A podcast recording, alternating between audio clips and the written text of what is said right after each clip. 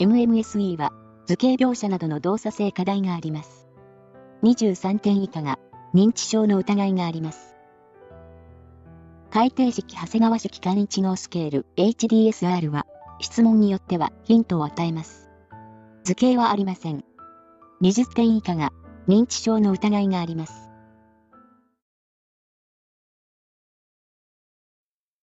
35歳の女性、会社員。ストレスが溜まり気分が沈むため、産業医から企業内の心理相談室に紹介された。元来、責任感の強いタイプで、融通が利かないと言われることもあった。2年前に離婚した。発達障害と診断された小学校1年生の娘が一人おり、最近は、娘が問題を起こして、先生に何度も呼び出されるという。仕事はこなせているが、離婚したことや、子供の問題を考えると気分が沈む。余暇の楽しみはなく、休日はぐったりして寝ていることが多い。食欲はあまりなく食事を楽しめない。現家族は遠方に住んでおり、育児や経済面への援助はない。現時点で最も適切な対応を一つ選べ。1、病気休暇を取得することを勧める。2、非構造化面接や簡単な心理検査を行う。3、速やかに認知行動療法による介入を行う。4、現家族や娘の小学校に連絡して情報を得る。5、生命が危険な状態にあるため危機介入を行う。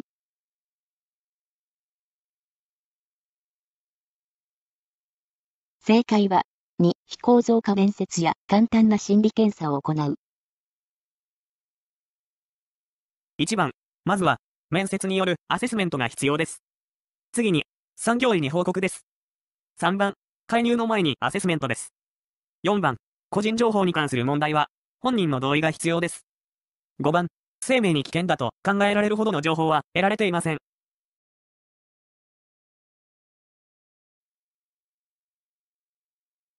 84歳の女性。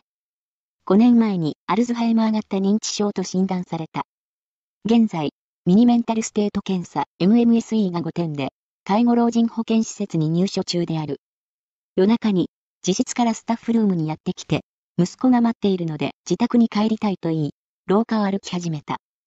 この時、一般的に進められる職員の対応として、最も適切なものを一つ選べ。1、息子に連絡し、外泊をさせるように依頼する。2、豚尿の睡眠薬を服用させ、徘徊による体力の消耗を避ける。3、施錠できる安全な部屋に誘導し、保護の目的で扉を施錠する。4、息子は自宅に不在であることを説明し、自室に戻るよう説得する。5、しばらく一緒に廊下を歩き、夜遅いのでここに泊まりましょうと提案する。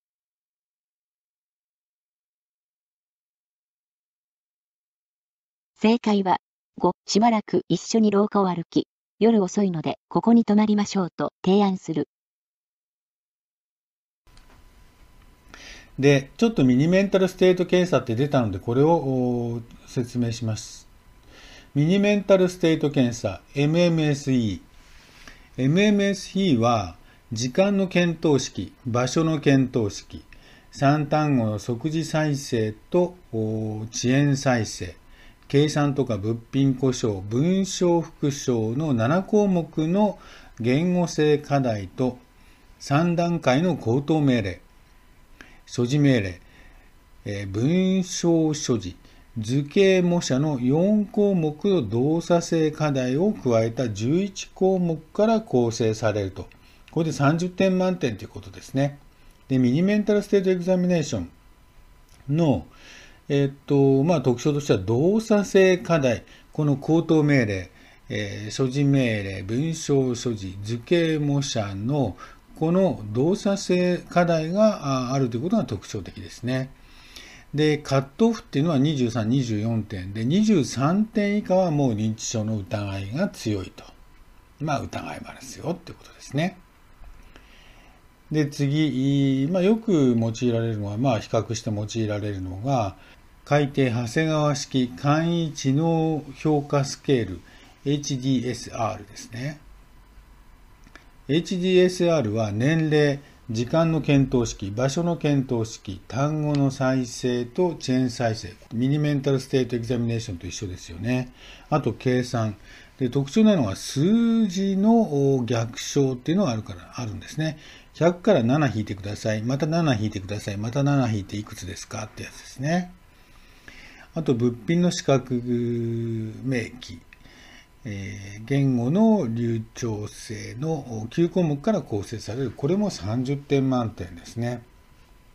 ただこれのカットオフは20、21点ということで、20点以下は認知症の疑いがあるということです。で、あの、HDSR、長谷川式はあえて動作性課題を外していると、除外していますよと。これはなんか時間がかかるからということだでしょうね。で、ミニメンタルステートと同項目である、えー、チェーン再生においては、ヒントによる手がかりの再生も部分点として与えられるなど、MMSE との相違点があります。要するにミニメンタルステートエグザミネーションとの相違点は、動作性課題が除外されてますよってことと、ヒントがありですよってことなんですね。これが特徴となります。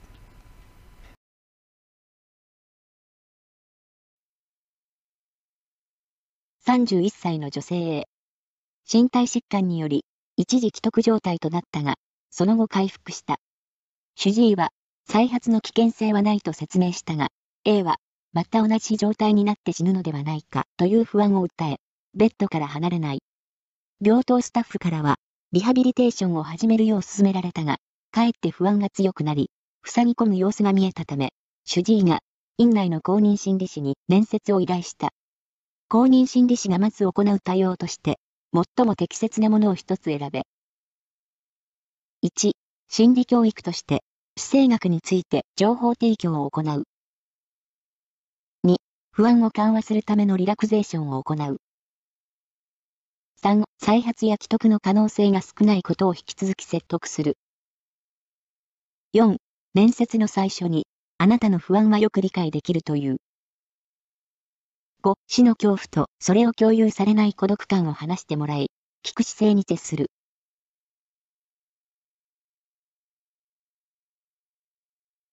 正解は、5、死の恐怖と、それを共有されない孤独感を話してもらい、聞く姿勢に徹する。心理教育としての姿勢学について情報提供を行う。これは違いますよね。あと、不安を会話するためのリラクゼーションっていうことですけど、まあそういうことをするよりは、まずは聞く姿勢に徹しましょうということです。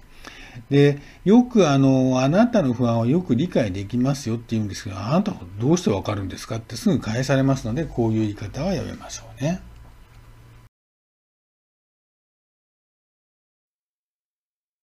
30歳の女性 A、会社員。A は精神科病院において入院治療を受けている。20代後半より抑うつエピソードを繰り返していたが、医療機関の受診歴はなかった。入院の1ヶ月ほど前から口数は多くなり、卒業後交流のなかった高校時代の友人たちに、電話やメールで連絡を取るようになった。衝動的な買い物が増え、職場での尊大な態度が目立つようになった。心配した家族の支援で入院となり、1ヶ月が経過した。症状は改善しつつあるが、依然として口数は多く、睡眠は不安定である。A は、仕事を休んでいることへの焦りを主治医に訴えている。この時点での公認心理師の A への支援として、最も適切なものを一つ選べ。1、障害年金制度について情報を提供する。幼少期の体験に焦点を当てた心理面接を行う。3、会社の同僚に対する謝罪の文章を A と一緒に考える。4、毎日の行動記録を表に付けさせるなどして、生活リズムの安定を図る。5、A の同意を得て、復職の時期について、職場の健康管理スタッフと協議する。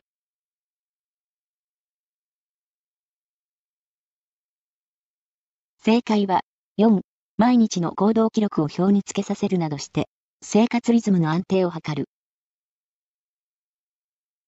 1、障害年金制度について情報を提供する。不適切です。勝手な判断です。2、幼少期の体験に焦点を当てた心理面接を行う。不適切です。真相分析が今必要とは言えません。3、会社の同僚に対する謝罪の文章を A と一緒に考える。不適切です。クライアントが望んでいるのかどうかわかりません。4、毎日の行動記録を表に付けさせるなどして、生活リズムの安定を図る。適切です。双極性障害のそう状態であると思われるので、生活リズムの安定は重要です。5、A の同意を得て、復職の時期について、職場の健康管理スタッフと協議する。そう状態が維持されているので不適切です。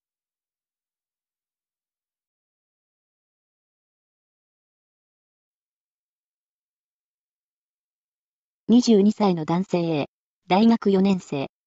公認心理士 B が所属する大学の学生相談室に来室した。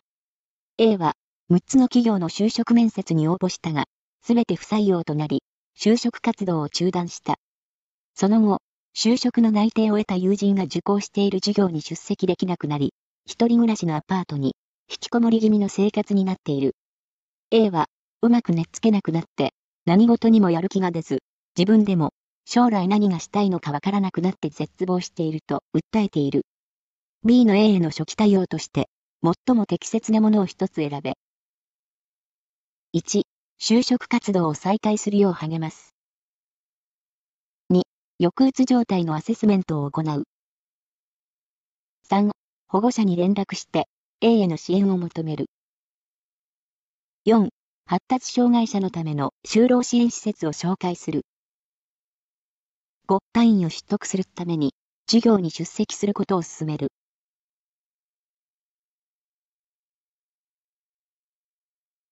正解は、2、抑うつ状態のアセスメントを行う。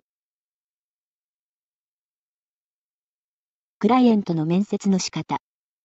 1、ラポールの形成。情報収集を焦らない。漏れのない情報よりも、クライアントの話の流れを損なわないことに重点を置く。2、インテーク面接による情報収集。思想や背景の確認、ニーズを把握する。3、多方面からアセスメント。少ない情報ですぐに結論を出さない。